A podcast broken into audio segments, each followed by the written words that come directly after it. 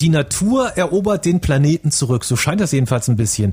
Saskia hat heute Morgen in unserem täglichen Telefonmeeting hier von Homeoffice zu Homeoffice ganz freudestrahlend erzählt, dass sie ein Video mit Delfinen in Istanbul gesehen hat. Ja, das ist doch total krass, oder? Also ich meine, ich war letztes Jahr um genau die gleiche Zeit dort mhm. und habe sogar eine Bootstour gemacht und da waren nirgendwo Delfine und jetzt sehe ich auf Twitter das hier. Bak bak bak şov yapıyor şimdi. Harikasınız. Ihr müsst euch vorstellen, der Typ, der das filmt, der steht direkt am Ufer vom Bosporus. Ich glaube, es ist irgendwie so ein Hafengebiet auch oder so. Ne? Das Wasser ist jedenfalls glasklar und gleich drei riesige Delfine spielen im Wasser. Man hört das vielleicht gerade noch plätschern. Ja, ist das nicht schön? Also irgendwie hat dann Corona wenigstens was Positives für die Natur, oder? Man hört das in letzter Zeit tatsächlich ja immer wieder. Delfine in Istanbul, seltene Meeresschildkröten, die friedlich ihre Eier an sonst überfüllten Stränden in Thailand legen und vor allen Dingen bessere Luft dank weniger CO2. Es sieht irgendwie fast so aus, als würde das Virus in kürzester Zeit mehr fürs Klima tun als sämtliche Politiker in letzter Zeit zusammen. Ja, aber ist es wirklich so? Also hat die Natur sich nach Corona tatsächlich genug erholt und wir können aufatmen oder sind die Klimaziele, die wir eigentlich schaffen wollen, wichtiger als je zuvor? Das klären wir in dieser Folge. Du hörst einen Podcast von MDR Sputnik. Sputnik. Raimund. Für diese Folge habe ich mich hingesetzt und geschaut. Erstens, welche Auswirkungen hatte die Corona-Krise bisher für die Umwelt? Zweitens, wir fragen nach, wie man die positiven Auswirkungen, wenn es denn welche gibt, in die Zeit nach Corona retten können. Und drittens, wir haben rausgesucht, was die Politiker in Deutschland, aber auch weltweit tatsächlich planen. Und starten wir direkt mit dem ersten Punkt. Schauen wir, was die Hard Facts bisher hergeben. Was hat Corona mit der Umwelt bisher gemacht? Ja, auf jeden Fall hat sich der CO2-Ausstoß weltweit verringert, oder? Das ist tatsächlich so. Ich habe nachgeschaut. In China zum Beispiel wurde allein bis April schon ein Viertel weniger Emissionen gemessen. Das ist jetzt China. Hier bei uns in Deutschland ist das nämlich mit den Zahlen ein bisschen schwieriger. Das Bundesumweltamt ist sich aber trotzdem sicher, dass auch bei uns die Luftqualität insgesamt zugenommen hat.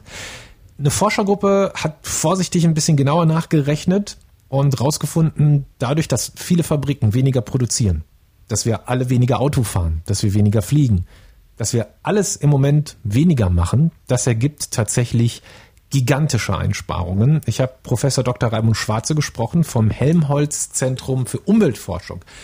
Und der hat diese ganzen wissenschaftlichen recht komplizierten Berichte in einfache Worte für uns zusammengefasst. Die sagen voraus, äh, es werden mindestens 5,5 Prozent der Emissionen gesenkt. Das sagt Ihnen jetzt nichts, weil klingt ja jetzt erstmal 5 Prozent.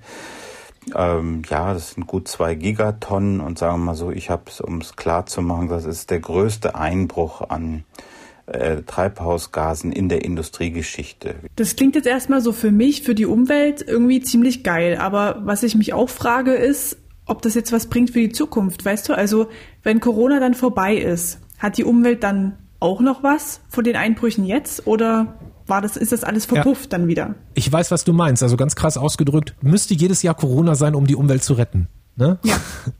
also, schon. Schlechte Nachrichten. Professor Schwarze sagt, ja, jedes Jahr müssten Flugzeuge am Boden bleiben. Es müssten Schiffe nicht aus dem Hafen auslaufen und Autos müssten kaum noch tanken. Das wäre dann eine Option. Wenn wir in diesem Modus fahren, dann liegen damit auf einem Pfad, der rein rechnerisch, also zahlenmäßig genau auf dem Pfad läge, der zur Treibhausgasneutralität dient. Aber so haben wir es uns doch nicht vorgestellt, dass wir jetzt äh, uns wie Asseln im Keller verkriechen um das Klima zu schützen. Wir wollten äh, moderne Energien dafür einsetzen. Mir war gerade nur wichtig, vielleicht sitzt jetzt der eine oder andere gerade zu Hause und hat bisher immer mhm. gedacht, das geht doch sowieso nicht, dass wir so viel einsparen, dass wir diese ganzen Ziele erreichen können. Wir ja, stellen so. gerade fest, es geht jetzt gerade, wir fühlen uns alle nicht ja. wohl dabei, aber theoretisch würde es Rein gehen. theoretisch ja. muss ich dem recht geben. Aber irgendwie, wenn man das so hört, so richtig geil ist es nicht, ne? Nee, also wie die Asseln im Keller, ja, so fühle ich mich wirklich irgendwie langsam. So ist es. Also irgendwie, auch wenn man das gerne wollen würde, so geht das nicht. Und auch die Wirtschaft kann ja nicht ewig auf Eis bleiben. das wäre also schon cool, wenn wir das Klima ohne Corona-Modus jedes Jahr irgendwie retten könnten. Und auch da gibt es Wissenschaftler, die überlegen, wie man das jetzt machen kann. Team,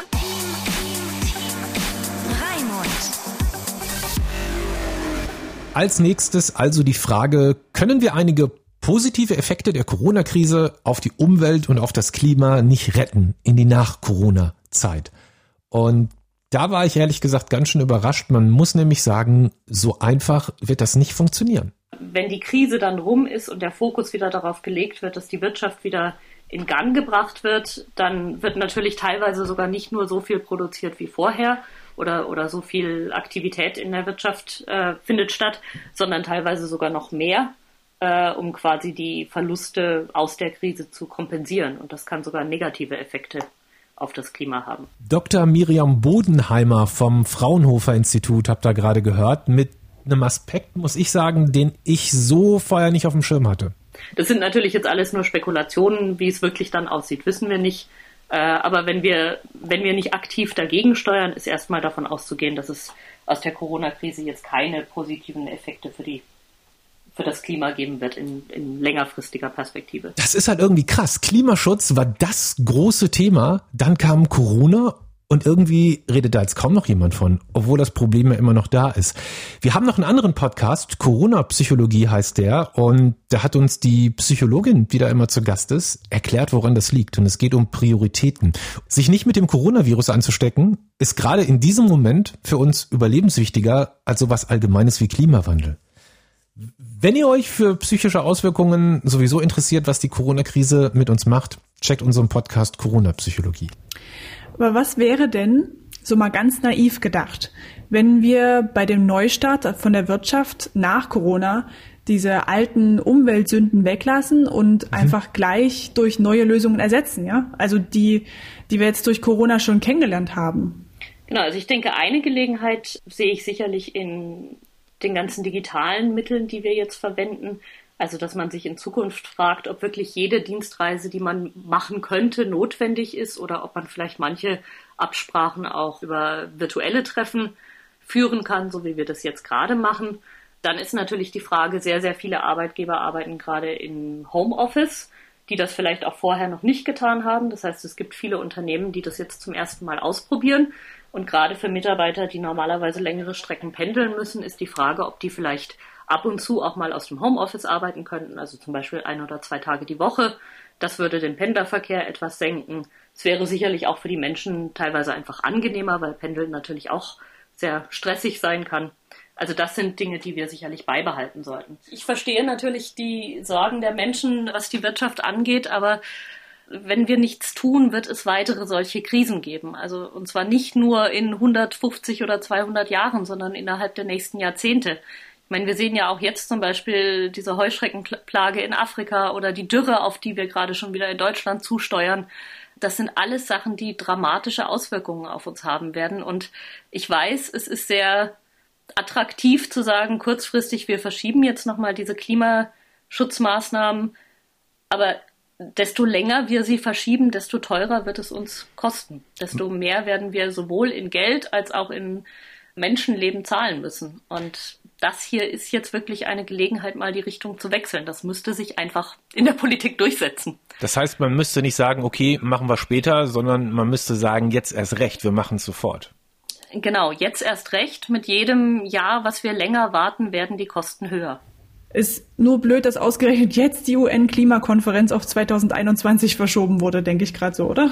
Ja gut, wegen Corona halt, ne? Ja. Das bringt uns auch direkt zu Punkt 3. Team, Team, Team, Team. Raimund.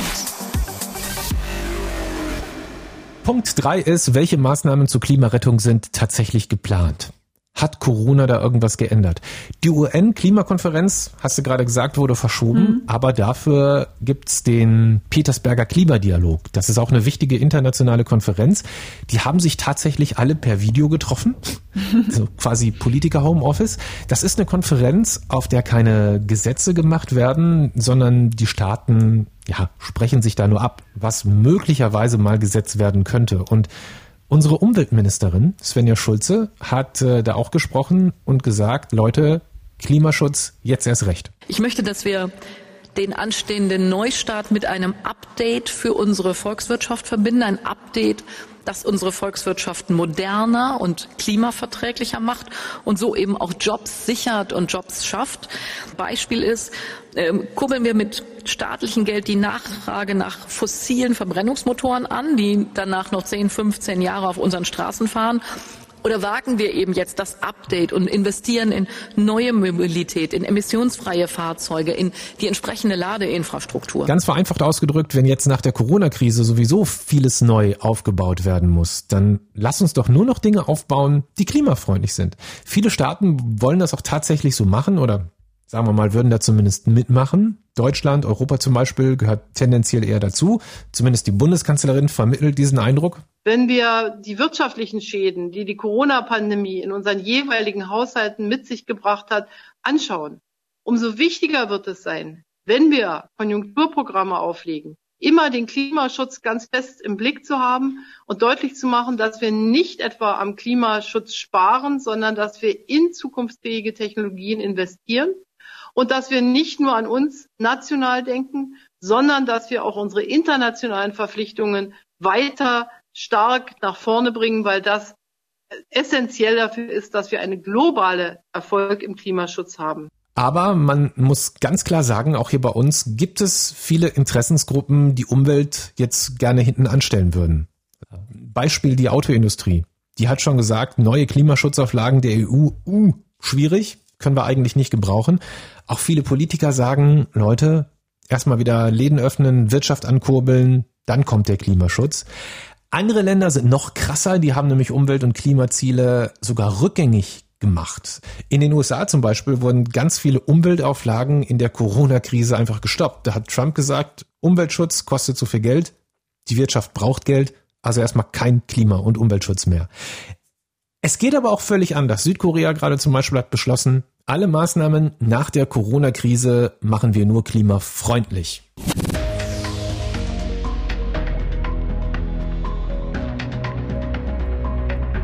Ich habe mir überlegt, als ich das alles recherchiert habe, zusammengetragen habe, mir die Zahlen angeguckt habe, wie es vorher war, wie es jetzt ist, was kann man daraus mitnehmen? Also für mich auf jeden Fall erstmal, man kann das Klima retten. Das zeigt jetzt die Corona-Krise. So, es geht. Aber es wird halt auch wahnsinnig schwierig. Ja, zumindest ohne, dass wir uns wie, wie Asseln im Keller fühlen.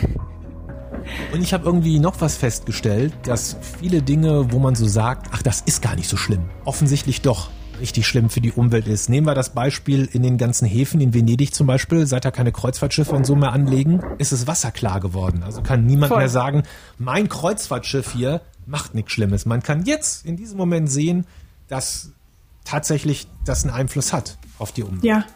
Und in Venedig sind es ja auch Kanäle, ne? Also so ganz enge Kanäle, aber selbst jetzt in Istanbul, mhm. das ist ja der Bosporus und da kommt dann auch ein Meer und das sind, sind wahnsinnig äh, breite Wassermassen und selbst da hat es einen Einfluss, dass jetzt keine Touriboote mehr rausfahren, ja? Also offensichtlich, denn da, da schwimmen jetzt auf einmal Delfine. Und man kann sagen, die Corona-Krise hat das bewiesen, was Umweltschützer sowieso schon immer gesagt haben. Hier, wir haben einen Einfluss auf die Erde, wir haben einen Einfluss auf das Klima und man kann da was dran drehen, wenn man will. Ja, und auch die kleinen Dinge machen was aus. Es ist ein bisschen so wie Sport, ne? Man, man müsste nur mal anfangen, das zu machen. Du hörst einen Podcast von MDR Sputnik. Sputnik. Sputnik. Raimund.